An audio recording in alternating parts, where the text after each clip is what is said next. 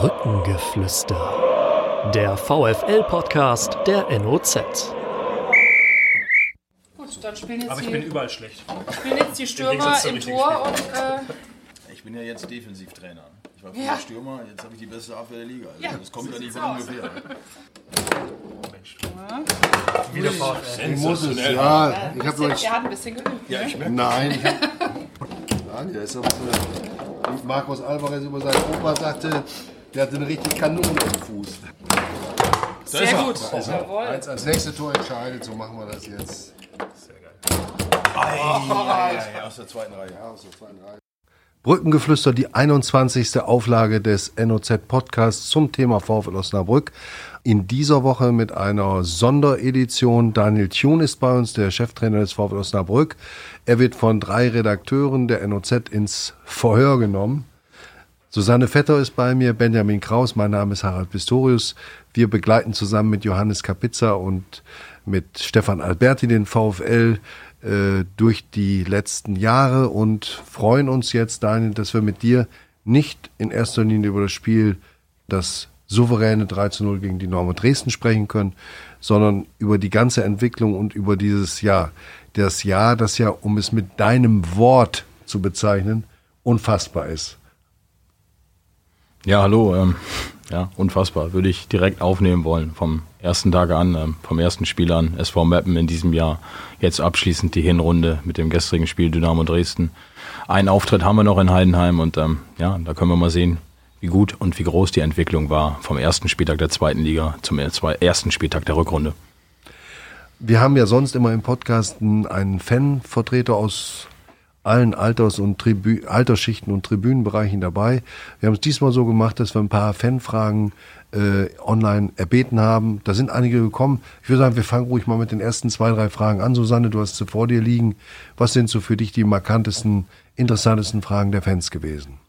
Ja, ich habe die ein bisschen sortiert und ähm, ich würde gleich mal mit einer einsteigen, die ähm, der Leser will oder der Hörer will gern wissen, wie fühlt es sich eigentlich an in einer Stadt, in der man lebt und in einem Verein, den man so gut kennt, wo man in, äh, wo man schon gespielt hat und äh, die Jugend trainiert hat, vor all diesen Leuten Trainer zu sein, ob das Druck ist oder Motivation. Ja, wir haben vor ein paar Wochen hatten wir mal ein, ein Seminar für Führungskräfte. Ich habe den Manfred Glüsenkamp unterstützt und ähm, da war die Eingangsfrage immer ähm, Herausforderung oder Bedrohung. Ähm, wie nimmt man das Ganze auf? Und ähm, für mich ist es zum einen natürlich eine riesengroße Herausforderung, weniger, eine Bedrohung und ähm, eine sehr große Motivation als Osnabrücker, diesen Job ausüben zu dürfen und ähm, aber auch Herausforderungen dahingehend, ähm, sich dem jeden Tag stellen zu müssen. Also es ist nicht nur ähm, die Arbeit mit der Mannschaft, das Training isoliert, sondern ähm, ja, den, den Augenblick, wo man dann beim Einkaufen ist, wo man an einer Ampelkreuzung steht, ähm, den Kopf aus, dem, aus der Haustür hält oder aus dem Fenster hält, ähm, wird man auf, auf den VfL angesprochen, was in der aktuellen Situation natürlich sehr, sehr positiv ist, aber es schränkt natürlich auch so ein, so ein bisschen ähm, das, das eigene Wirken privat ein. Mhm. Kannst du denn noch in die Stadt gehen und privat da tatsächlich in Ruhe bummeln oder ist das eher so ein kleiner Spießrutenlauf, der natürlich auch manchmal schön sein kann, wenn man sich mit den, Freu mit den Leuten unterhält, die einem da entgegenlächeln und ähm, einem vielleicht nach so einem Sieg auch gratulieren? Aber man möchte ja doch vielleicht auch mal seine Besorgung erledigen. Ach ja, aber darauf lässt man sich ja ein, ähm, im, im Guten wie im Bösen. Und ähm, vor ein paar Wochen bin ich auf einer Pressekonferenz gefragt worden, ähm, ob, es, ob man noch ähm, unerkannt durch die Stadt gehen kann oder ob man nicht auf die, die tollen Wochen auch angesprochen wird. Habe ich gesagt, das war schon ein paar Wochen her. Dann habe ich das abends mit meiner Frau besprochen und ähm, sie sagte dann zu mir, ähm, das ist schon ein paar Monate her. Also ich war, glaube ich, ähm, bei der Trikotvorstellung das letzte Mal in der Stadt, aber ähm, das hat gar nichts damit zu tun, ähm, dass ich nicht in die Stadt gehen möchte und ähm, auch gar nicht ähm, auf Leute treffen möchte, die, die mich dem, mit dem VfL konfrontieren, sondern einfach ähm, die Zeit lässt es nicht zu. Aber es gibt auch schöne Momente, ähm, wenn man dann beim Einkaufen von, von älteren Herren noch angesprochen wird. Wir haben ja immer dann auch ähm, die in Anführungsstrichen nur sozialen Medien, die dann vielleicht nicht mal ganz so sozial sind, sondern da kommt jemand auf mich zu und sagt dann, ähm, das ist tolle Arbeit, wir haben uns schon lange nicht mehr so wohl gefühlt mit dem VfL, mit ihrer Arbeit und das nehme ich als Kompliment. Das eine andere Foto macht man dann auch gerne. Ähm, weniger schön ist es in diesen Momenten, wo man vielleicht dann aus der Distanz so ein bisschen ähm, heimlich fotografiert wird. Ähm, das, das passt nicht dazu und ich finde, dass es, dass es dann weniger angemessen ist. Ich bin ja froh, dann bin ich also nicht der einzige alte, ältere Herr, der dich anspricht. Nein, überhaupt nicht. Es sind dann eher die, die Generationen, die vielleicht auch die, die besten Zeiten des VfL gesehen haben, wo es dann wirklich ähm, vor, der, vor der Zeit der zweiten Bundesliga auch war. Und ähm, ja, wenn, wenn viele sich dann nicht daran erinnern können, wann es so schön war, ähm, dann ist es für uns aktuell das größte Kompliment. Fällt auch schwer, wirklich, wenn wir mal auf etwas größeren Zusammenhängen denken, dann ist das, ist das eine Mannschaft, wie sie der VfL in der zweiten Liga wahrscheinlich seit 20, 25 Jahren nicht gehabt hat. Äh, in dieser, in dieser Reife, in dieser spielerischen und fußballerischen Kraft. Äh, dieser fünfte Platz ist kein Zufall, kein Glück und hängt nicht an der Konstellation in bestimmten Spielen, sondern ihr habt euch erarbeitet und du hast gestern auch sehr ausführlich schon in der Pressekonferenz über die Entwicklung der Mannschaft in diesem halben Jahr in der zweiten Bundesliga gesprochen. Kannst du das vielleicht nochmal präzisieren, in welchen Bereichen hat sich diese Mannschaft äh, seit dem 1 zu 3 gegen Heidenheim am ersten Spieltag entwickelt? Ja, grundsätzlich glaube ich ja, dass sich ähm, insgesamt viel entwickelt hat. Ich habe ja auch ähm, die Erfahrung machen dürfen, ähm, in die zweite Liga aufzusteigen und ähm, so viele Jahre haben wir ja auch in den letzten 20 Jahren ähm, in, in, diesem, in dieser zweiten Liga nicht verbracht. Aber wir hatten damals immer Mannschaften, die für Aufstiege zusammengestellt wurden und ähm, die dann schon eine höhere Qualität besaßen. Ähm, mit dem, mit dem Aufstieg in der letzten Saison waren es ja dann viele Spieler, die sehr viel Potenzial besitzen und die eine gewisse Offenheit haben, auch ähm, sich, sich auf diese Ideen, auf diese Matchpläne dann einzulassen, die sich entwickeln wollen, die, die nicht satt sind. Und ähm, das führt diese Mannschaft fort, auch in dieser zweiten Liga, wo uns ähm, ja, wo ich natürlich ähm, mit einer etwas größeren Klappe dann im Sommer mal gesagt habe, wir wollen die Liga bereichern, aber ohne, ohne zu sagen, dass wir durch diese Liga marschieren wollen, sondern einfach bereichern in dem, ähm, wie wir als VfL Osnabrück funktionieren wollen, wie, wie diese Mannschaft auftritt. Und ähm, wenn man ihr eins nachsagen kann, dann ist es sicherlich diese Leidenschaft, diese Energie, die sie aufbringt in jedem einzelnen Spiel. Und ähm, damit kann man sich identifizieren und ähm, dieser Entwicklungsprozess, der dauert ein bisschen. Wir sehen es ja aktuell auch in den Spielern, an einem Köhler, der einige Monate gebraucht hat, an Brian Henning, der ähm, vielleicht angekommen, an Niklas Schmidt hat viele Wochen gebraucht und das, das ist eine Doublette zum letzten Jahr. Da war Etienne Amenido und Felix Ago waren so so ein bisschen ähm, im Nachgang erst die Durchstarter und das zeigt ja, dass diese Mannschaft sich von Tag zu Tag entwickelt. Ähm, immer mit den Spielern, die die vielleicht auch schon ein bisschen älter sind, die führen können und auch ähm, sehr gut führen. Dennoch gibt es ja auch so Punkte, wo man vielleicht in der Rückschau sagen kann, an dem äh, Moment hat die Mannschaft auch für sich gemerkt, dass sie gekommen, weitergekommen ist. Ne? Du hast ähm, mal gesagt, du bist nicht unbedingt jemand, der so in Etappen denkt, aber dennoch vielleicht in der Rückschau war dieses 3 zu 3 in Regensburg nach 0 zu 2 Rückstand, wo die Mannschaft dann nach dieser ewigen Sieg, äh, nee, ewigen Torlosphase dann auf einmal drei Tore macht, auch für den Kopf der Jungs nicht wichtig, weil danach ging es ja richtig ab. Ja, absolut, das teile ich. Also wir hatten schon einen Rucksack auf in den Wochen, weil wir uns ähm, aus diesen Wochen vielleicht auch mehr versprochen haben, aber vielleicht auch für alle viel mehr erwartet haben. Wir haben ja immer behauptet, wir müssen gegen Mannschaften ähm, wie Kräuter führt, wie St. Pauli vielleicht eine gewisse Augenhöhe darstellen oder versuchen auf Augenhöhe zu kommen, weil mit Hamburg und Stuttgart sich zu messen ähm, wird sehr, sehr schwer. Und da war es natürlich dann so der Eindruck, ähm, dass eine gewisse Verunsicherung vorherrscht, dass man vielleicht dann doch ähm, zweifelt, ob diese Mannschaft die zweite Liga erhalten kann. Und ähm, ich glaube, da haben wir ähm, die Ruhe bewahrt, was auch gut war. Und dann, ja, ich glaube, dieser Knackpunkt war wirklich Regensburg, wo man ähm, auch offen sagen muss, die ersten 20, 25 Minuten waren, waren nicht zweitligatauglich und dann kann man Bauchschmerzen bekommen. Aber es war dieser Augenblick und dann sind wir ja wieder an dem Punkt, ähm, die Jungs lassen sich nicht sagen, dass sie was nicht können, sondern sie kommen zurück und ähm, wir hatten jetzt auch den Wendesieg in Kiel, wir sind in Bochum zurückgekommen. Also diese Mentalität, die sie im letzten Jahr am Tag gelegt hat, die ist nicht verloren gegangen, sie hat sich weiterentwickelt und ähm, sie ist bezeichnend für diese Mannschaft. Aber ich glaube, mit diesem 3-3 haben alle gemerkt, ähm, ja, gegen Regensburg das Ding wiederzuholen, nach zweimal Rückstand 0-2 und 1-3, ähm, da haben wir mit was losgetreten ja, und das Selbstvertrauen ist gewachsen gegen die großen Gegner natürlich dann auch. An dem Regensburg-Spiel würde ich ganz gerne anknüpfen, noch eine Leserfrage einstreuen, denn ein Leser möchte ganz gerne wissen, was ist denn in der Halbzeitpause im Spiel gegen Regensburg genau passiert? Und Benny und ich waren da, wir würden es auch echt gern wissen. Das wäre jetzt einfach, wenn ich sage, ich habe was Taktisches aufgesetzt und die Mannschaft ist wie verwandelt aus der Kabine gekommen. So ist es ja nicht. Ähm, da spielen mehrere Faktoren eine Rolle. Also zum einen ähm, hat die Mannschaft ähm, vor dem Spiel sich eigentlich so ein bisschen eingeschworen, dass sie, dass sie wieder viel aktiver Fußball spielen wollte und musste sich, glaube ich, selber so ein bisschen an ihre Worte erinnern und auch daran messen lassen, weil von dem, was sie sich vorher vorgenommen haben, war ja nicht zu sehen. Also so offen müssen wir ja sein. Auf der anderen Seite war es auch so, dass wir ähm, ein paar Veränderungen vornehmen mussten auf dem Platz, dass wir gesehen haben, ähm, dieser Mut, mit hinten einem mehr zu spielen und dann vielleicht diese Stürmer dann ähm, im 3 gegen 2 zu verteidigen mit dem, mit dem Sechser, dass das überhaupt nicht aufgegangen ist. Und wir haben gesagt, so, do or die so ein bisschen. Wir müssen aktiver werden und haben ja dann geschafft, ähm, in der zweiten Halbzeit sehr mannorientiert zu verteidigen, wieder Gleichzahl herzustellen, eine zweite Spitze mit David Blacher nach vorne zu schieben und ähm, komischerweise ist uns dann das Verteidigen deutlich besser gelungen. Und ähm, ja, mit, mit jeder Aktion kam mehr Selbstbewusstsein in, in diese Mannschaft wieder rein und zum ersten Mal halt dieser wirklich, ähm, ja, dieses Ich wehr mich und ähm, diese, diese, diese Ellbogen, die ausgefahren wurden und vielleicht dann die Jungs, die neu dazugestoßen sind, dass sie gesehen haben, okay, wenn wir als Kollektiv jetzt wieder Vollgas geben, dann kann was passieren. Und ähm, ja, der Rest dazu, ähm, ich glaube, Glück gehabt mit den Einwechslungen, das fruchtet ja auch nicht immer sofort, aber ähm, Etienne und Amenido und Felix Agu auf der linken Seite, die haben dann wirklich ähm, Regensburg vor große Probleme gestellt. Und zudem natürlich ähm, Moritz Heyer, der aus sich herausgegangen ist mit zwei sensationellen Toren. Also es war vielleicht ähm, von vielen etwas. Markus hat ja auch gesagt, dass es ein bisschen lauter geworden ist in der Kabine. Und mhm. ähm, ja, da spielen dann viele Faktoren eine Rolle die Unterstützung auch. Ähm, wir wussten ja auch, dass die Fans uns wieder begleiten, eine weite Fahrt und dann, dann so eine Darstellung oder so, eine, so ein Spiel abzuliefern, ähm, hatte viele Gründe. Aber entscheidend war ja, dass sie echt ein ganz anderes Gesicht gezeigt hat, die Mannschaft.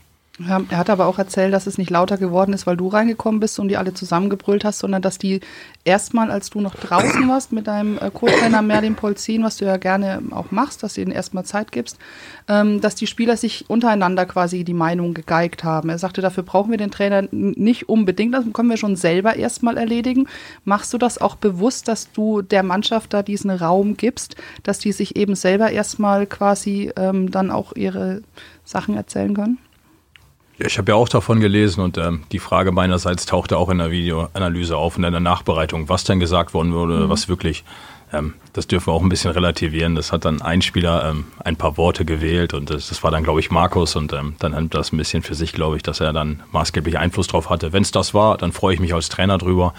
Ähm, es ist einfach unsere Struktur, dass zum einen ich und der Co-Trainer draußen bleiben ähm, über die Dinge, die ich ihm immer zuwerfe. Da muss man auch mal sagen, äh, werden für ihn eine große Herausforderung, immer diese Wortstücke von mir oder Satzstücke dann aufzuschreiben. Die sortiert er dann, dann sprechen wir darüber, was wir anpassen.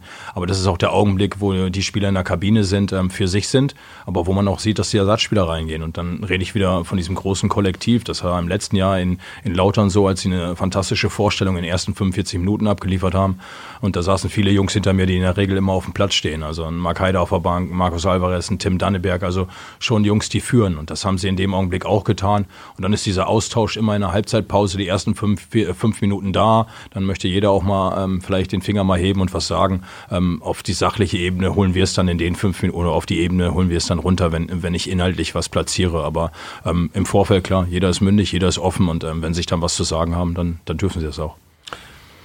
Sind eure ähm, Einflussnahmen in der Pause, die ja sehr fachsachorientiert sind und äh, weit weg sind von der Kabinenpredigt früherer Jahre, ähm, auch der Grund dafür, dass ihr tendenziell in der zweiten Halbzeit besser und erfolgreicher seid. Also die Zahl der Tore spricht dafür, in vielen Spielen auch die der die Leistung. Es gibt einen markanten Anstieg nach der Pause, was die Leistung angeht. Ist das ein Zusammenhang?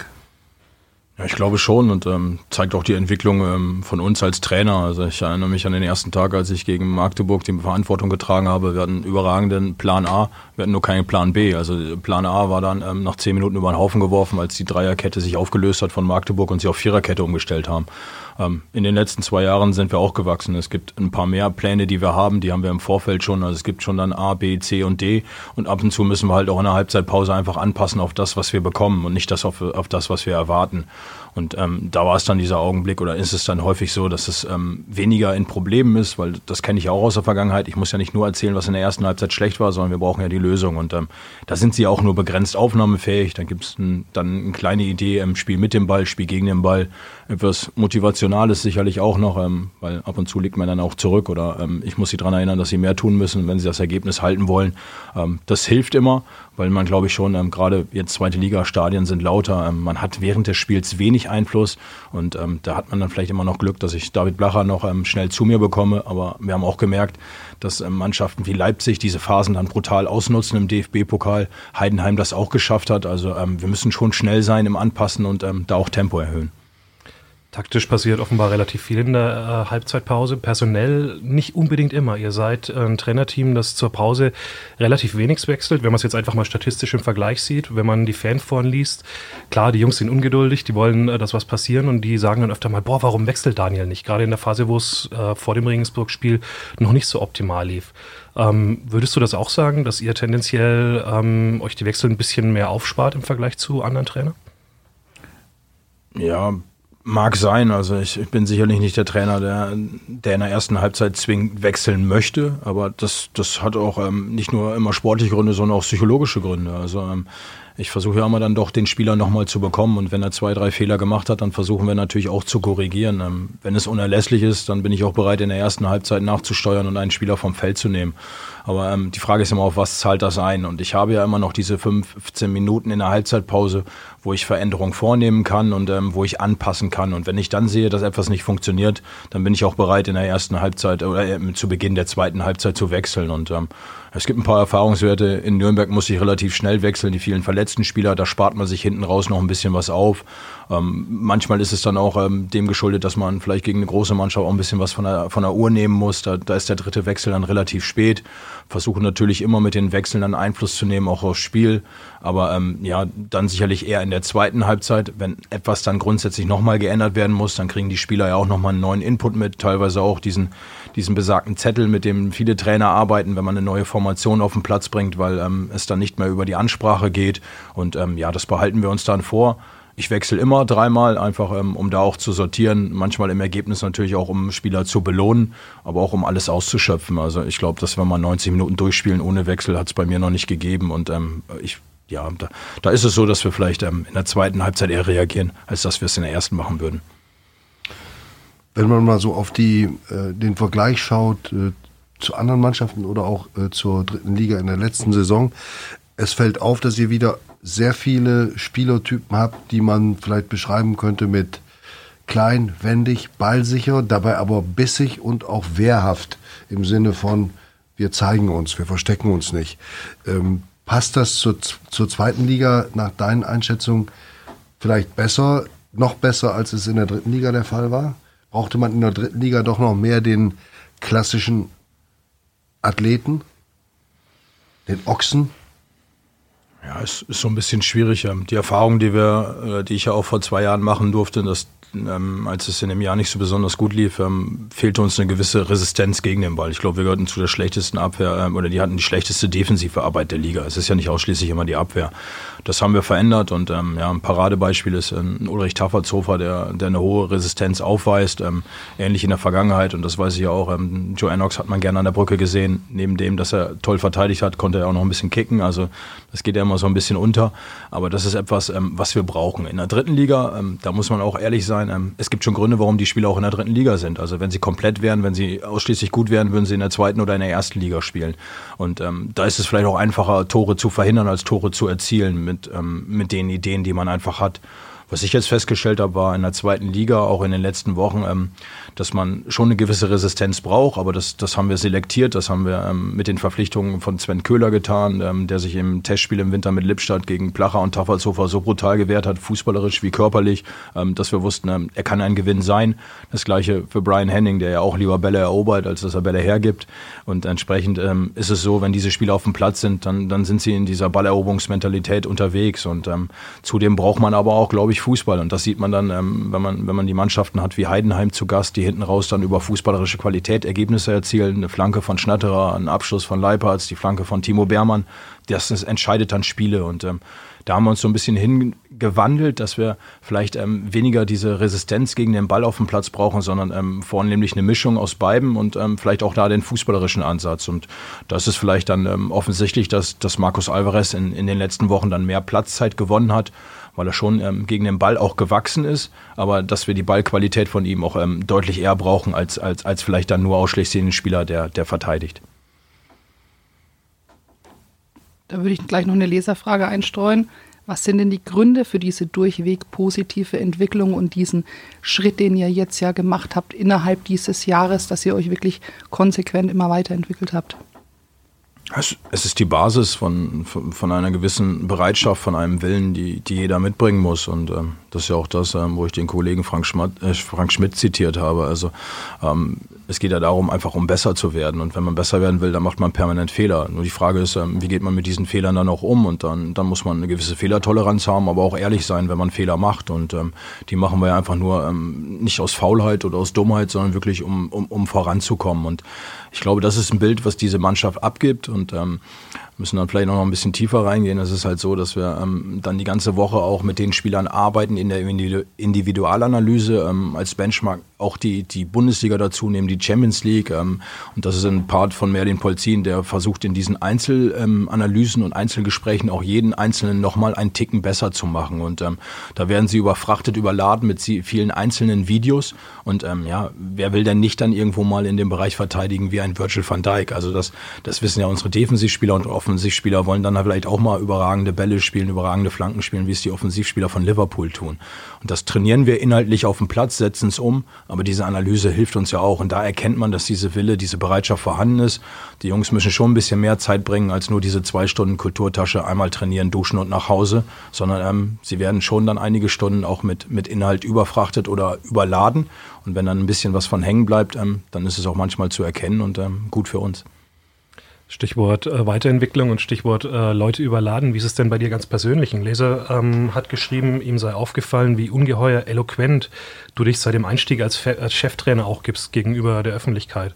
Ähm, ist das ein ganz persönlicher Reifeprozess von dir, will er wissen, oder hast du selbst auch Coaching bekommen? Nein, ich habe kein Coaching bekommen, aber ähm, ich glaube, als Trainer muss ich ja das auch vorleben, was ich von der Mannschaft erwarte. Und da das ist halt der Wille und die Bereitschaft, sich auch weiterentwickeln zu wollen. Und ähm, ich glaube, es ist einfacher, wenn andere über einen sprechen ähm, und beurteilen, was Stärken und Schwächen sind. Aber vielleicht ähm, kann ich mir herausnehmen, dass das, glaube ich, meine größte Stärke meine Anpassungsfähigkeit ist. Und ähm, Harald hat es ja auch dann mal ähm, in den Berichten über mich geschrieben, dass ich vielleicht ähm, eher dann der Autodidakt bin, aber das hängt damit zusammen, dass ich wirklich in der Lage bin, auch schnell anzupassen und aufsauge und ähm, ja und, und da weiterkommen will. Und das führt vielleicht dazu, dass es ja, den Eindruck erweckt, dass eine gewisse Eloquenz da ist, aber es ist vieles auch einfach am Bauch und ähm, Bauch ist bei mir halt auch immer entscheidend. Ich glaube, dass ich eine gewisse Fachkompetenz besitze, auch mit denen, die um mich herum sind, weil die ist sehr, sehr hoch, ob es der Athletiktrainer ist, ob es der Co-Trainer ist, ähm, Tim Danneberg mit seiner Profi-Erfahrung, ähm, da schöpfe ich schon eine Menge von ab. Und ähm, von daher ist es ähm, vielleicht dann auch einfacher, wenn man in, sein, in das ganze System noch eine gewisse Sozialkompetenz einbringt. Und ähm, das ist etwas, wo ich ähm, vielleicht dann doch ähm, ja, eher auf der Ebene unterwegs bin, den einen oder anderen vielleicht mal in den Arm zu nehmen oder dann auch mal in so eine Traube mit aufzuspringen oder sowas. Ähm, das ist meins dann, das ist Fußball, das, das, das lebe ich dann auch und ähm, lebe es auch ganz gerne aus. Zu der Entwicklung gehört ja auch dieses Trainerteam. Ihr habt ja schon in der dritten Liga Maßnahmen, personelle Maßnahmen ergriffen, die dazu geführt haben, dass das Team auf der einen Seite rundum versorgt ist, aber auch dauerhaft gefordert wird auf allen Ebenen. Und äh, also vielleicht beschreibst du einfach mal die Funktionen, die dir da wichtig sind und was es für dich als Cheftrainer heißt, dieses Trainerteam ja auch ein bisschen zu coachen. Du hast ja nicht nur die Mannschaft, sondern auch dieses Team. Also Merlin Polzin als dein Assistent, als der, na sagen wir mal ruhig, das Tak Taktik-Brain, ich habe immer das Gefühl, wenn ich mit ihm, mir von ihm Fußball erklären lasse, da, das ist total interessant. Aber wenn ich einen Moment unaufmerksam bin, dann bin ich raus. Der fordert einen auch ganz schön. Vielleicht beschreibst du mal dieses Team, angefangen von Merlin über äh, die, das Urgestein Rolli Meier, über äh, den Teammanager Julius Ohne Sorge. Wie wichtig ist es, so ein Team dann auch wirklich im voll professionellen Sinne zu haben? Ich, ich glaube, was uns alle miteinander verbindet, dass wir vielleicht ähm, mindestens eine Eigenschaft besitzen, in der wir ähm, vielleicht auch richtig gut sind. Und ähm, das ist auch bei den Spielern so. Das meine ich. Ähm, wenn wir, wenn wir als Kollektiv erfolgreich sein wollen, muss jeder das Beste einbringen. Und ähm, so verhält sich das im Funktionsteam. Wir, wir haben jetzt in diesem Jahr einen zweiten Co-Trainer dazu gewonnen. Wir haben einen Videoanalysten dazu gewonnen. Aber es geht nicht darum, um, um weniger zu arbeiten, sondern um qualitativ besser zu arbeiten. Also die Arbeit ist nicht weniger geworden. Sie ist vielleicht sogar wieder ein Tick mehr geworden, aber wir können viel, viel mehr Breite anbieten. Und ähm, ja, bei Merlin ist es ja so, ähm, mit, mit ihm bin ich seit 2014, glaube ich, zusammen oder als ich ihn kennengelernt habe. Und ähm, er ist dann sicherlich äh, Fußball von der anderen Seite, also Fußball ähm, eher von der analytischen Seite, weniger der, der aktiv gespielt hat. Aber ähm, er hat die Verantwortung fürs Techniktraining, ähm, wo er zeigt, dass er Fußball spielen kann. Also die Jungs gucken dann ab und zu schon, dass er technisch ähm, vielleicht auch eine Qualität oder die eine oder andere Qualität ist, hat, wo er besser ist als die Jungs. Und ähm, er ist sehr authentisch und das Beste ist, glaube ich, ähm, in, in dieser Gemeinsamkeit, die wir haben. Wir haben eine Idee von Fußball und wir haben eine Idee von Vermittlung und wir wissen, warum wir was machen. Und ähm, da hat er sicherlich ähm, mit der Kompetenz, die er einfach besitzt, auch mit seinen jungen Jahren, ähm, schon, schon ein gutes Gespür dafür, inwieweit der Spieler dann auch in Anführungsstrichen überfrachten kann. Ähm, das Ziel ist es sicherlich nicht, dass wir sie komplett überladen. Aber genauso verhält sich das mit den anderen Kollegen. Ähm, es, geht immer so, dass man vielleicht dann die Dinge gar nicht so bewertet, wie man sie irgendwo gelernt hat oder kennengelernt hat. Ähm, ich sage, das Torwartspiel von Rolf Meier ist, hat sich in den letzten Jahren oder das Torwarttraining vielleicht gar nicht so großartig verändert und vielleicht meint der eine oder andere, dass es Oldschool ist. Aber letztendlich geht es ja darum, was bringt Rolf ein in das System und ähm, wie ist die Qualität der Beteiligten. Und ähm, ich glaube, die große Kunst, äh, die Rolf besitzt, ist einfach die Führung dieses Teams. Ähm, es sind vier Torhüter, sie stehen auf Weihnachtsfeiern zusammen, sie reden miteinander, es ist kein Konkurrenzgedanke. Und das ist eine, ein, ein großes Gut, was wir haben und wofür ich sehr, Rolf sehr schätze, weil da geht es gar nicht darum, ähm, ob er jetzt in irgendwelchen Bereichen mit, mit dem iPad arbeitet oder mit dem Laptop. Also das meine ich von Entwicklung, sondern es geht einfach darum, dass die Jungs besser werden und das tun sie auf ihre Art und Weise.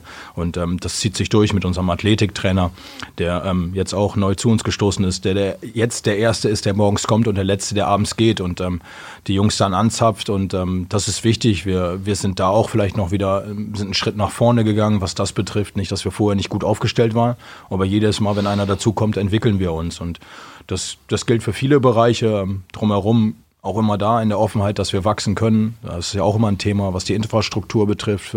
Vielleicht der eine oder andere Versorgungsbereich kann auch besser abgedeckt sein aufgrund der, ähm, der wenigen Ressourcen, die wir einfach da oben haben. Also ähm, wenn man die Leistungszentren sieht, mal so ein Kältebecken zu haben oder sowas, das sind Dinge, die halt ähm, die Qualität der Spieler erhöhen. Und das ist was, wo wir, wo wir besser sein wollen und ja, vielleicht dann mit Julius ohne Sorge, der, der in dem Bereich vielleicht den Spielern sehr viel abnimmt, aber auch sehr viel Input reinbringt. wir arbeiten auch im visuellen Bereich über, über über, über Motivationsvideos und ähm, da könnte man meinen, das hat er, hat er, hat er studiert, das Ganze, dass er ähm, da sowas einbringt. Ähm, aber es ist mit sehr viel Qualität behaftet und da finde ich immer, es gibt immer einen Bereich, wo wir gut sind, wo einer besser ist und das bringen wir dann mit ein. Also es ist sehr viel Breite da innerhalb dieses Teams und ähm, wir hoffen, dass wir damit alles auch bedienen können diesen psychologischen Moment, diese Motivation, die du gerade angesprochen hast. Da gibt es eine schöne Anekdote aus dem letzten Jahr, wo ihr euch vor der Saison, vor der Aufstiegssaison zusammengesetzt habt und jeder durfte am Lagerfeuer seine Wünsche und Träume aufschreiben. Vor dieser Saison hast du was anderes gemacht. Du hast deinen Spielern, um es mal überspitzt zu formulieren, quasi erstmal abgesprochen, dass sie zweitligatauglich sind und wolltest sie damit fordern. Wie muss man sich das jetzt so vorstellen? Du gehst also hin, sagst zu einem Ulrich Taffertshofer, also oh, zweite Liga, weiß ich nicht, glaube ich erstmal nicht, dass du das kannst. Und dann sagt er, ja, mei, das Zeuge der Show. Oder ähm, das klingt sehr einfach erstmal. Kannst du das beschreiben, wie dieser Prozess war und ähm, wie du die Spieler da angestachelt hast und vor allem auch, wie es zu dieser Idee kam? Ja, es, es war ja schwierig, ähm, in diesem Jahr was aufzusetzen, was nicht so aussehen sollte wie im letzten Jahr, was, was anders ist und ähm, was auch bei Null wieder startet, weil ähm, das ist ja die Schwierigkeit, dass wir viel in der Vergangenheit leben und wenn wir in der Vergangenheit leben, dann betrifft es aber nur die Hälfte unseres Kaders. Wir haben sehr viele Spiele dazu gewonnen. Ich glaube, wir haben 10, 12 Neuzugänge gehabt und ähm, sie waren kein Teil dieses Projektes im letzten Jahr, aber sie müssen sich soweit auch wohlfühlen und ähm, in, diese, in dieses Konstrukt mit hereinwachsen. Und das meine ich, wenn dann ein Moritz Heyer anfängt, sich in Regensburg mit zwei Toren zu wehren, dann ist er angekommen. Und ich glaube, gestern standen gar nicht mehr so viele Spieler aus der letzten Saison auf dem Feld. Oder es waren mehr Neuzugänge auf dem Platz, als dass es dann doch, glaube ich, ähm, ähm, Spieler aus dem letzten Jahr waren.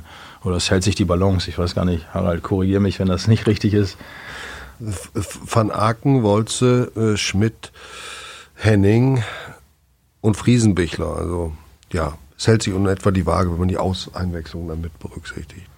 Ja, und das zeigt halt, ähm, dass wir vielleicht uns was Neues ähm, überlegen mussten. Und dann kann man es ähm, auf der fachlichen Ebene machen. Da werden wir von Manfred Lüsenkamp ähm, auch fantastisch unterstützt. Und ähm, das geht dann immer über das Normalmaß hinaus. Wir können immer viele Dinge planen, aber viele Dinge ähm, resultieren einfach aus dem, aus dem Machen. Und ähm, im letzten Sommer haben wir auch dieses, dieses vermeintliche Bootcamp gemacht. Und dann war, war unser Gedanke, dass die Jungs auch füreinander kochen sollten oder vielmehr grillen sollten. Und auf einmal ein Handyverbot war ja ausgesprochen. Und dann haben wir zwei Grills, die relativ ähm, wenig Kapazität hatten. Also wir haben wenig Essen drauf bekommen und das Problem war halt daraus entstand, es hat ewig gedauert, bis das Essen fertig war. Wir haben drei Stunden einfach nur gesessen, aber daraus entsteht einfach was. Wir haben drei Stunden gesessen und haben uns miteinander unterhalten. Also es ist eine Dynamik entstanden, die ja nicht geplant war, aber das ist ja das Wichtigste und so war es ja damals auch mit diesem Lagerfeuer. Ich, ich bin niemals davon ausgegangen, dass, dass einer aufsteht und sagt, so, ich will in diesem Jahr aufsteigen, komme was wolle.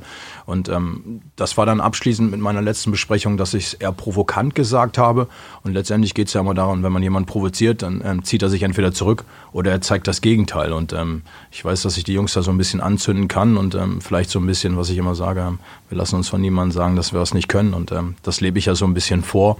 Und ähm, bisher zeigen sie auch, dass sie in der Entwicklung nicht stehen geblieben sind, sondern viele sind jetzt auch schon Zweitligaspieler. Ich habe ja vor ein paar Monaten gesagt, wir hatten die besten Drittligaspieler am Ende. Vorher hatten wir normale Drittligaspieler. Und jetzt ähm, glaube ich, dass viele auch diesen Status Zweitliga-Qualität ähm, schon, schon bekommen sollten oder diesen Status, dass sie Zweitligaspieler sind. Das haben sie sich in den letzten Monaten erarbeitet. Du bist im Oktober 2017 Trainer, Cheftrainer geworden. Anfang Dezember kam Benjamin Schmedes.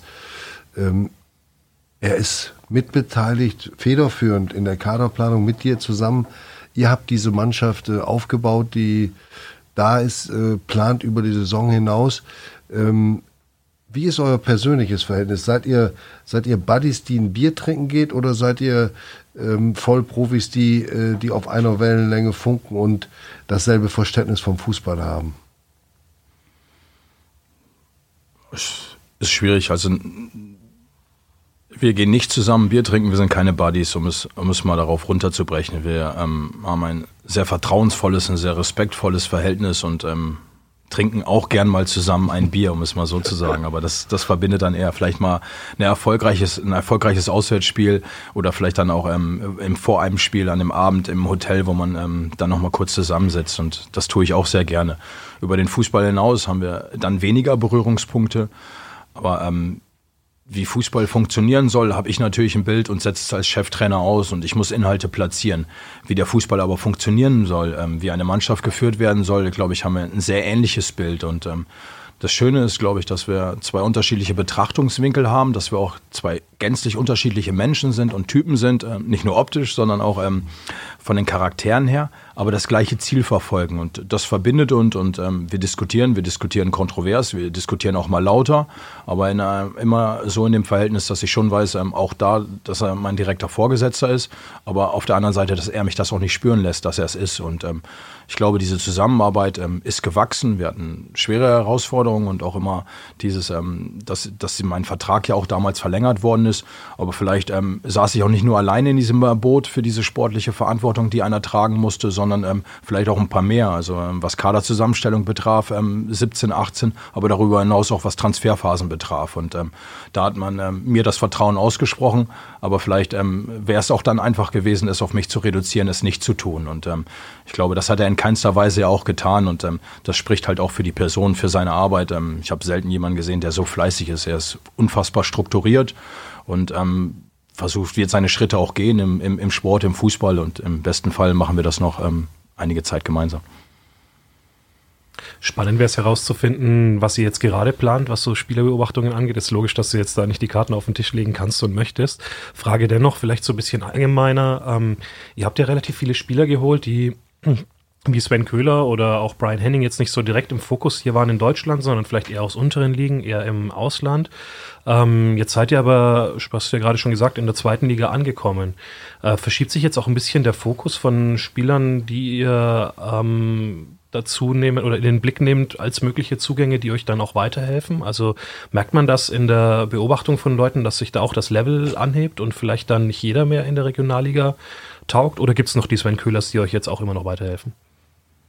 Ja, aktuell muss ich es ja bejahen. Also die, die Jungs gibt es ja auf jeden Fall. Und ähm, dann, dann geht die Schere auseinander, dass wir gesagt haben, wenn so ein Kone dann über zwei Millionen letztes Jahr gekostet hat, Jeremejew eine Million gestern auf Dresdner Seite, dann fand ich nicht unbedingt, dass die Qualität auf der Seite deutlich höher war. Ähm, den Vorteil, den ich genieße, und das ist das, ähm, wo ich mich ausschließlich auf meine Arbeit auch konzentrieren kann, ist, dass das alles, was Kadermanagement betrifft, was Transfers auch betrifft, alles ähm, bei Benjamin Schmedes liegt. Das liegt nicht ähm, ausschließlich bei ihm in Form, dass er entscheidet, welcher Spieler kommt und was wir brauchen, sondern da ist ein Austausch gegeben.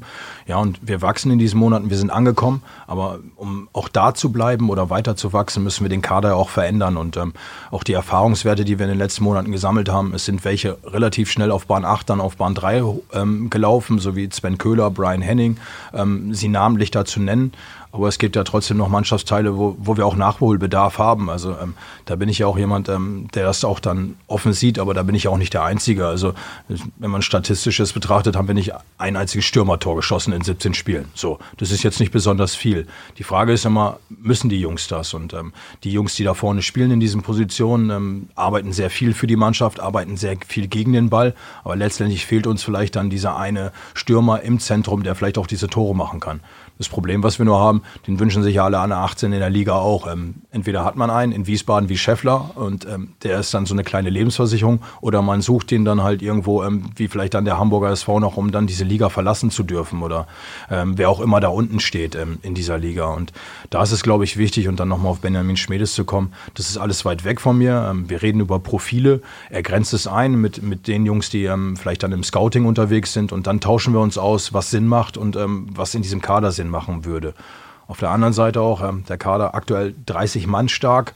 Ähm, aktuell spielen 11, 19 muss man bei Laune halten. Fällt bei 9 nicht ganz so schwer, weil sie aktuell mit Verletzungen zu kämpfen haben. Aber ähm, diese Dynamik wird reinkommen und dann sind wir wieder begrenzt. Wir haben eine Kabine, in der nur 30 Leute sitzen können in, an der Illushöhe. Ja, also da wird dann was entstehen, was, was kein Trainer sich wünscht, vielleicht auch eine gewisse Unzufriedenheit. Aber auch in dieser Offenheit, ich glaube, dass viele Spieler von uns ähm, woanders auch mehr Platzzeit bekommen würden. Da muss man dann offen drüber reden und ähm, dann geht die Dynamik in beide Richtungen. Also es kommt nicht nur vielleicht was dazu, sondern der eine oder andere wird sich ähm, dann vielleicht auch eine andere Herausforderung suchen.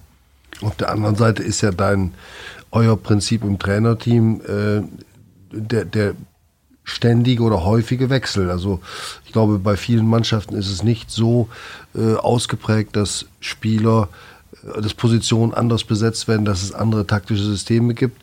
Alles hat seinen Grund in den Trainingsleistungen und in dem Gegner. Also es verliert ja, du hast ja bisher noch keinen verloren auf der Strecke, auch in der letzten Saison nicht. Und äh, viele kommen und äh, wenn jetzt Maurice Trapp, Konstantin Engel zurückkehren, Amenido, äh, Sebastian Klaas ist immer noch einer, auf den viele Hoffnung setzen und wir wünschen es ihm natürlich besonders, dass er diesen Schritt hinkriegt und verletzungsfrei bleibt. Aber nochmal, diese äh, Wechselroutine hat ja auch sein Gutes, denn alle bleiben eigentlich in Spannung. Ja, aber ich, ich glaube, diese, diese Geduld ist auch irgendwann endlich. Also ähm, so schlimm die einzelne Verletzung ist, so, so breit hat dieser Kader es ja auch aufgefangen. Und ähm, wenn man hinten mal dann drüber redet, ähm, wenn Maurice Trapp jetzt zurückkehrt, Konstantin Engel kehrt zurück, Adam Susac ist da, Jos van Aken ist da, Moritz Heyer ist da, Thomas Konrad ist da.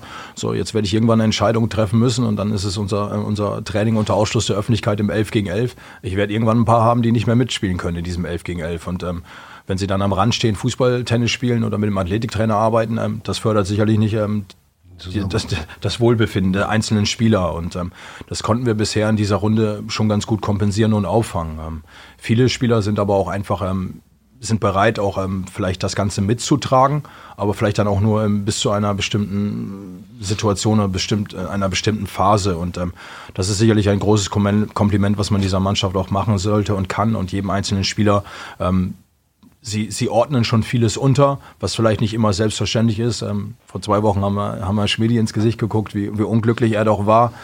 Ähm, er trägt das dann vielleicht etwas mehr nach außen, aber einfach, weil er unheimlich gerne Fußball spielt und ähm, wir ihm dann viel wegnehmen, wenn er, wenn er dann nur auf der Bank sitzt. Da sind andere schon ein bisschen professioneller mit, aber es sind Herausforderungen, denen ich mich stellen muss und ähm, das ist völlig okay. Wir müssen immer Person von, und Sache voneinander trennen. Aber ähm, da müssen wir uns auch, äh, sind wir uns auch alle einig. Ähm, Mark Heider hat zum gestern, Mal, gestern zum ersten Mal in zwei Jahren keine Spielminute von mir bekommen. Er ist der Mannschaftskapitän. Dass er über seine Situation nicht glücklich ist, ist völlig normal. Er trägt sie als Kapitän mit. Aber wenn man dann irgendwo dann ähm, schon eine große Anzahl von unzufriedenen Spielern hat, dann kann es manchmal auch den, den Erfolg gefährden was ich nicht glaube, aber ähm, da muss man halt dann offen drüber reden, ob für den einen oder anderen ähm, es nicht besser ist, woanders dann sein Wirkungsfeld zu suchen man so eine große Gruppe ähm, hat, die man quasi ja, bei Laune halten muss und wo man eben den, auch mal eine, die ein oder andere harte Entscheidung treffen muss. Ähm, wie ist das bei dir? Du musst keine Namen nennen, aber fällt es dir beim einen oder anderen auch mal dann richtig, richtig schwer?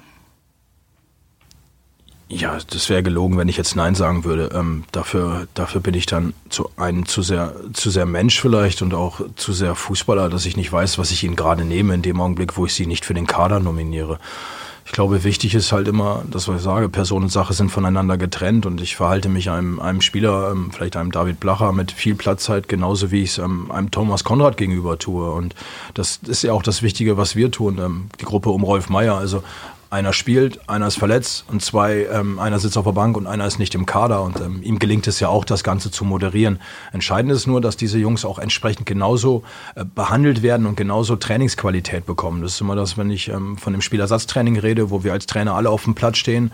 Es ist ähm, das Training mit den Ringkonvaleszenten, wo ich als Cheftrainer vielleicht auch mal alleine nur mit diesen Spielern auf dem Platz bin. Mhm. Letzten Samstag, ja. Ja, das, das, das sind so Tage, ähm, wo ich einfach sage, okay, ähm, jetzt macht es Sinn, mit diesen Jungs auch zu arbeiten, dass sie das Gefühl haben, ähm, es, das Zeichen von Wertschätzung.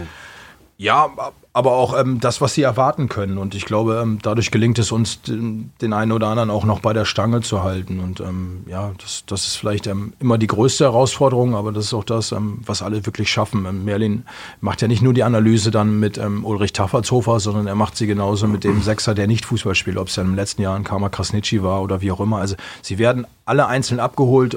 Benjamin Giert mit wenig Platzzeit, dann werden halt die Testspiele analysiert, genauso wie ein Sebastian Klaas. Und wir behandeln vielleicht ähm, alle da gleich, obwohl wir doch differenzieren müssen bei dem einen oder anderen, wie wir ihn behandeln. Kleine Fokusverschiebung vielleicht. Wir können ja mal ein bisschen so in versuchen, in die Zukunft zu gucken. Ähm, mein Leser fragt, was fehlt denn eigentlich der Mannschaft, um bis zum Ende der Saison ganz vorne mitzuspielen? Nichts. Also, ihr fehlt einfach nichts. Sie kann bis zum Ende der Saison oben mitspielen. Ähm, sie muss nur immer ihr komplettes Leistungsvermögen abschöpfen ähm, den Gegner gegen den Ball so sehr unter Stress setzen, dass es keinen Spaß macht, gegen uns Fußball zu spielen. Und sie muss ähm, ihre Qualität am Ball vielleicht nochmal deutlich erhöhen, weil ähm, das sind die Unterschiede, die nachher ähm, die eine Spitzenmannschaft dann vielleicht ausmacht, dass auf dem Platz jemand den Unterschied machen kann. Und ähm, ja, da sind wir gerne wieder bei Marcos Alvarez. Ähm, ich glaube, in der letzten Woche ein recht unglückliches Spiel abgeliefert, wenn man das komplett sieht, komplex sieht aber zwei herausragende Momente gehabt. Und jetzt geht es ja für mich als Trainer darum, die Balance da zu finden, vielleicht zehn Spieler zu finden, die ähm, die Qualität auch gegen den Ball dann deutlich erhöhen, wenn wir in diese Momente reinkommen, wo Markus diesen Freistoß reinschießen kann. Und wenn wir das schaffen, und das meine ich, wenn jeder sein Bestes einbringt und wenn der eine für den anderen weiterläuft und wenn Kühn und Körber sich so gegenseitig anstacheln, dass derjenige, der im Tor steht, dann immer zu Null spielt, dann sind wir in der Lage, bis zum Ende auch oben zu bleiben. Und das ist das, was ich immer sage. Wir setzen uns keine Grenzen, aber wir dürfen auch nicht vergessen, dass höher wir klettern, desto tiefer ist auch die Fallhöhe. Und ähm, wenn man dann eine gewisse Zufriedenheit hat und nachlässt und ähm, die anderen Mannschaften dann vielleicht auch weiter wachsen und schneller wachsen und bessere Möglichkeiten haben, dann müssen wir aufpassen, dass man nicht schneller diese Leiter dann wieder herunterfällt. Aber ähm, wir versuchen uns doch daran festzuhalten und ähm, zumindest immer da zu bleiben, wo wir uns aktuell bewegen. Der Kollege, der neben dir sitzt, hat dir gestern die Frage gestellt, glaube ich, bei der Pressekonferenz oder danach, ob du denn zufrieden bist, wenn ich mich richtig erinnere. ich habe, glaube ich, gesagt, Daniel, bist du eigentlich aber auch mal ja. mit dir zufrieden, was du mit der Mannschaft erreicht hast. Und da hast du ein bisschen ähm, harsch fast reagiert, so hat er es beschrieben, oder unwirsch und hast gesagt, nee, ähm, den Fehler habe ich als Spieler einmal gemacht. Ähm, kannst du das mal ein bisschen ausführen? Ja, ich, ich glaube, das Risiko ist ja immer groß, wenn man ähm, wenn man was erreicht hat, dass man sich dann zurücklehnt. Und ähm, wenn dann permanent Schulterklopfer kommen, dann dann hilft es einem ja auch nicht. Und ähm, dann, dann, dann redet man vielleicht äh, zu oft über den Ist-Zustand, aber ähm, der Soll-Zustand sieht ja trotzdem immer so aus, dass man sich weiterentwickeln möchte. Und ähm, ich habe das, das betone ich ja auch immer wieder, ähm, wenn man den Fokus verliert, und das, das habe ich auch geschafft als Spieler, diesen Fokus zu verlieren, ähm, in dem, wo ich war und in dem, wie ich gehandelt habe. Ich habe jetzt als Trainer nochmal eine zweite Chance bekommen, mich, mich vielleicht ja, nicht neu zu erfinden, aber vielleicht dann irgendwo nochmal ähm, so ein paar Dinge anders zu bewerten und damit umzugehen. Und ähm, ich glaube, das ist wichtig, dass, dass diese Mannschaft das dann auch nicht tut. Und ähm, Zufriedenheit wäre Quatsch. Also wenn man nach der Hinrunde nicht zufrieden ist, äh, dann, dann müsste ich mich auch an den Kopf fassen. Also es geht ja nicht darum, dass ich jetzt übermäßige Dinge erwarte. Das Einzige, was ich nur erwarte, dass, dass diese Bereitschaft, dieser Wille für, zur Weiterentwicklung einfach bestehen bleibt. Aber ähm, unabhängig auch vom Ergebnis nächste Woche gegen Heidenheim. Ich werde auf ein wunderbares, unfassbares Jahr 2019 zurückblicken. Das ist völlig egal, ob wir, ob wir eine Reise in Heidenheim bekommen oder den nächsten Dreier ziehen. Das hat nichts damit zu tun. Die, die Feiertage genieße ich und ähm, weiß auch ganz ehrlich, dass unser Job nicht der schlechteste war, den wir gemacht haben. Hat der Trainer auch hin und wieder mal den Hit, den aktuellen der Fans im Ohr gegen Osnabrück kann man mal verlieren? Summst du das hin und wieder mal unter der Dusche? Bleibt dir das so im Kopf? Ich muss ehrlich gestehen, viele Dinge im Stadion bekomme ich wirklich nicht mit, weil ich da auch sehr fokussiert bin und bin im Tunnel. Ähm, der ein oder andere Moment, wenn vielleicht ein bisschen Luft gerade im Spiel raus ist, also sprich eine, eine Verletzungsunterbrechung oder ähm, dann einfach auch mal vielleicht dann doch eine 3-0-Führung, dass dann der Blick mal schweift oder vielleicht auch mal die Ohren aufgehen. Aber ja, ähm, auch das muss man immer äh, differenziert betrachten. Gegen Osnabrück kann man mal verlieren, ja, aber gegen Osnabrück kann man auch mal gewinnen. Und ähm, wenn das dann irgendwann wieder dahin sich entwickelt, ich glaube, dann, dann sollte man drüber nachdenken, ob es nicht in dem Augenblick falsch ist, wo man sagt, gegen Osnabrück kann man mal verlieren. Ähm, das ist auch, ähm, ja, ich habe es ich hab's ja in, in dem Nachgefragt schon gesagt. Ähm, gestern war auch wieder ein Moment, wo ich sage, ähm, brauchen wir das? Hat das was mit Werten zu tun, für die wir stehen wollen, ähm, wenn sehr viel Häme und Spott ausgeschüttet wird? Weil, ähm, wenn man sich daran erinnert und 0-5 gegen Paderborn zu Hause verliert, äh, ich sag, das tat schon verdammt weh. Das waren schon ein paar Schläge in die Magengrube und ähm, das ging einige Wochen so. Und ich glaube, ähm, wir sollten vorsichtig und sensibel mit diesem Pflänzchen umgehen, was wir uns erarbeitet haben, den Respekt, den wir uns in Deutschland erarbeitet haben. Und ähm, da sollten wir dann nicht mit so viel Hohn und Sport vielleicht dann dem Gegner entgegenstehen, sondern ich freue mich dann, wenn das ganze Stadion aufsteht und singt, wir sind die Osnabrücker, als das, wenn man singt, ähm, gegen Osnabrück kann man mal verlieren. Gut. Ähm, wir, wir, das wäre schon mal ein tolles Schlusswort, aber das geht nicht, weil auf der nach oben offenen Podcast-Längenskala, da müssen wir zumindest in die Nähe von Rolf Meyer kommen und Reinhold Beckmann, die uns vor einer Woche hier gezeigt haben, dass man auch mal ins Quasseln kommen kann. Wir sind natürlich fachlich heute auf einem viel, viel höheren Niveau, nicht? Das ist ja klar. Nein, Rolli, bitte nicht böse sein. Also, doch nochmal die Wende zu was ganz Hartem. Ähm, wir haben viel von Entwicklung gesprochen, im Trainerteam, in der Mannschaft, in der Kaderplanung. Alles ist professioneller, ist weitsichtiger, strukturierter geworden. Aber ihr tra trainiert immer noch auf demselben Platz wie Rolli Meyer vor 30 Jahren, um da wieder den Ball aufzugreifen. Jetzt gibt es Pläne für ein Trainingszentrum, möglicherweise in dem Bereich Gartlage äh, mit, ja, angesprochen wurden, Kunstrasenplatz und Naturrasen mit Heizung und Flutlicht, Funktionsgebäude. Ähm, das ist das Wichtigste für dich, was, was in diesem infrastrukturellen Bereich so schnell wie möglich passieren muss. Ja, ähm, wir versuchen ja immer so eine, so, so eine, so eine Wohlfühloase sicherlich auch immer zu schaffen für, für Mitarbeiter in, in jedem Unternehmen. Also, dass die Arbeitsbedingungen gut sind. Und ähm, unsere Arbeitsbedingungen sind nicht zweitligatauglich, ähm, was was unsere, unsere Struktur, unsere Plätze betrifft. Und das hat überhaupt gar nichts mit, mit der Stadt an sich oder mit den Mitarbeitern zu tun. Ich sehe immer, wie fleißig ähm, gerade auf der Ellushöhe gearbeitet wird, ähm, wie immer wieder versucht wird, diesen Platz in Ordnung zu bringen, wie man nach unseren Trainingseinheiten versucht, Löcher zu schließen. Aber es ist einfach die, diese Konstitution des Platzes einfach, ähm, dass, dass sie nicht mehr hergibt. Und ähm, ich glaube nicht, dass es förderlich ist, ähm, vergangene Woche auf Kunstrasen zu trainieren. Ähm, es ist nicht so, dass wir am Wochenende auf Kunstrasen spielen. Es ist nicht förderlich, ähm, mit der ganzen Logistik einfach auch mal den, den Ort zu wechseln. Ähm, wir sind ins benachbarte Halen letzte letzte Woche äh, gefahren und ähm, das sind strukturelle äh, Herausforderungen, die wir normalerweise gar nicht, ähm, denen wir gar nicht entgegenstehen können. Da müssen wir halt auf Athletiktraining verzichten, weil wir keinen Kraftraum vor Ort haben. Und ähm, das darf ja nicht im Sinne des Erfinders sein. Also entweder muss man sich dann klar positionieren, will man einen Standort haben, in dem professionell gearbeitet wird.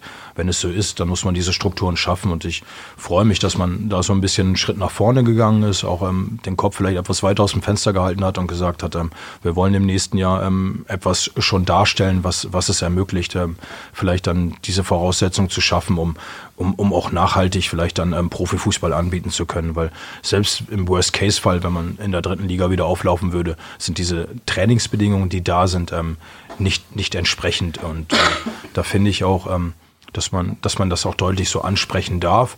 Aber auf der anderen Seite ist es immer, ähm, wir sind im letzten Jahr mit diesen Voraussetzungen aufgestiegen oder mit diesen Herausforderungen. Also es darf immer, immer gerne ähm, als Entschuldigung dienen, aber es darf nie als Ausrede herhalten. Und ähm, da, da arbeiten wir mal an Lösungen und ich finde immer, dass die Mannschaft es ganz toll ähm, annimmt, ähm, auch, auch unter diesen widrigen Bedingungen dann arbeiten zu müssen. Das Trainingsgelände ist der erste Schritt. Ähm, Leser möchte auch wissen, wie es vielleicht im zweiten Schritt aussieht. Er fragt, wie positionierst du dich in der Stadionfrage? Also ähm, ganz konkret, soll es äh, eher Richtung Neubau gehen oder möchtest du die Bremer Brücke um in Klammern fast jeden Preis erhalten?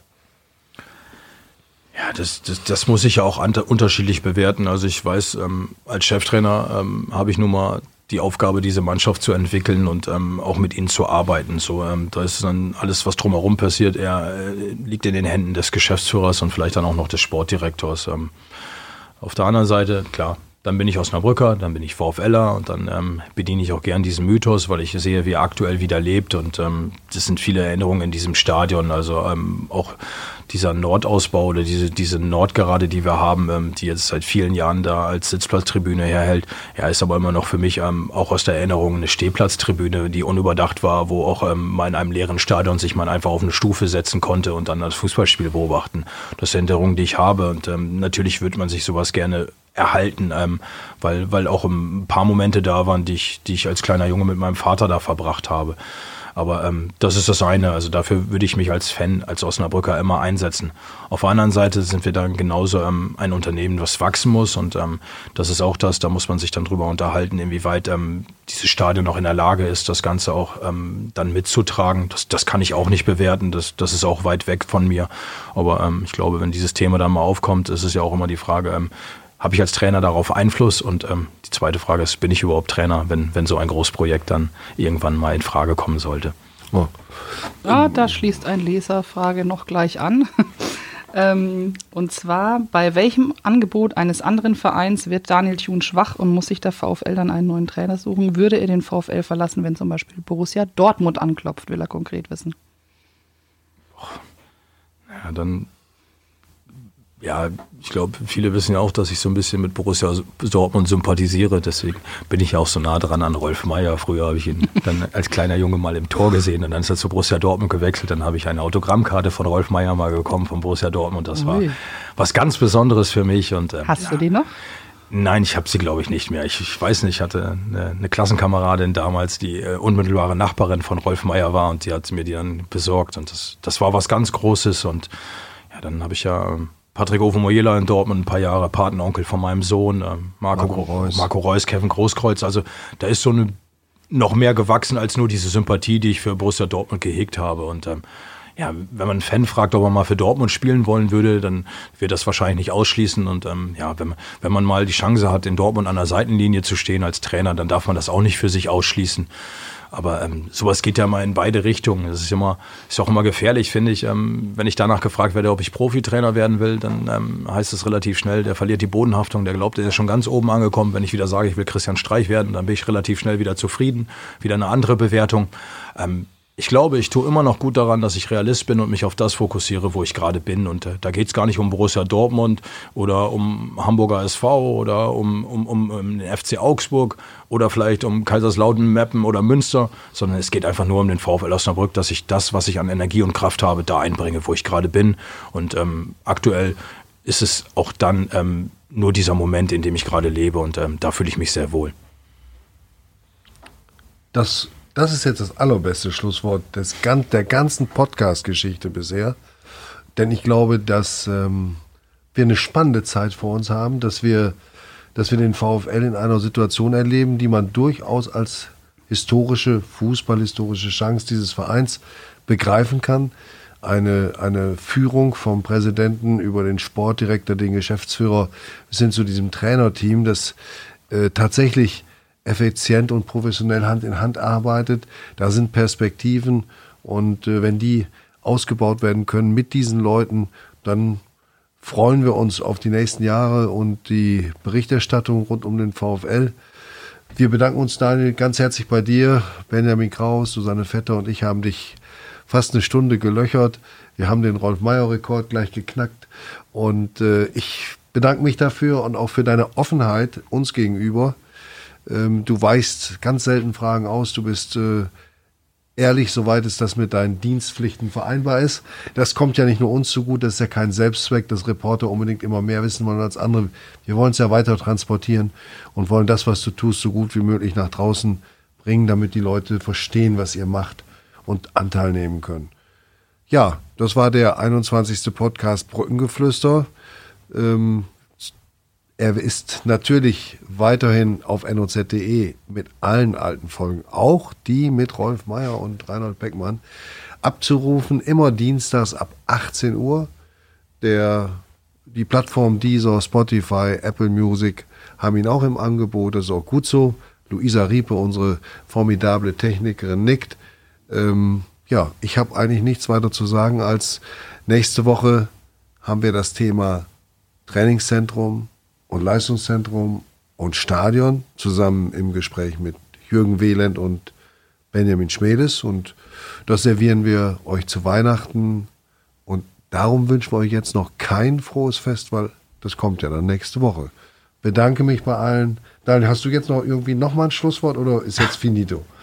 Nein, also vielen Dank, dass ich nochmal hier sein durfte. Ich bin gerne hier, ich rede gerne über Fußball, ich rede gern über das, was vielleicht aktuell viele in der Stadt auch bewegt. Und das ist unser Verein, das ist der Vorbild Osnabrück. Und im besten Fall soll es so bleiben, aber vielleicht darf ich schon frohe Weihnachten wünschen, weil ich vielleicht nicht mehr zu den Hörern spreche. Also nochmal frohe Weihnachten und auf ein schönes 2020. Vielen Dank.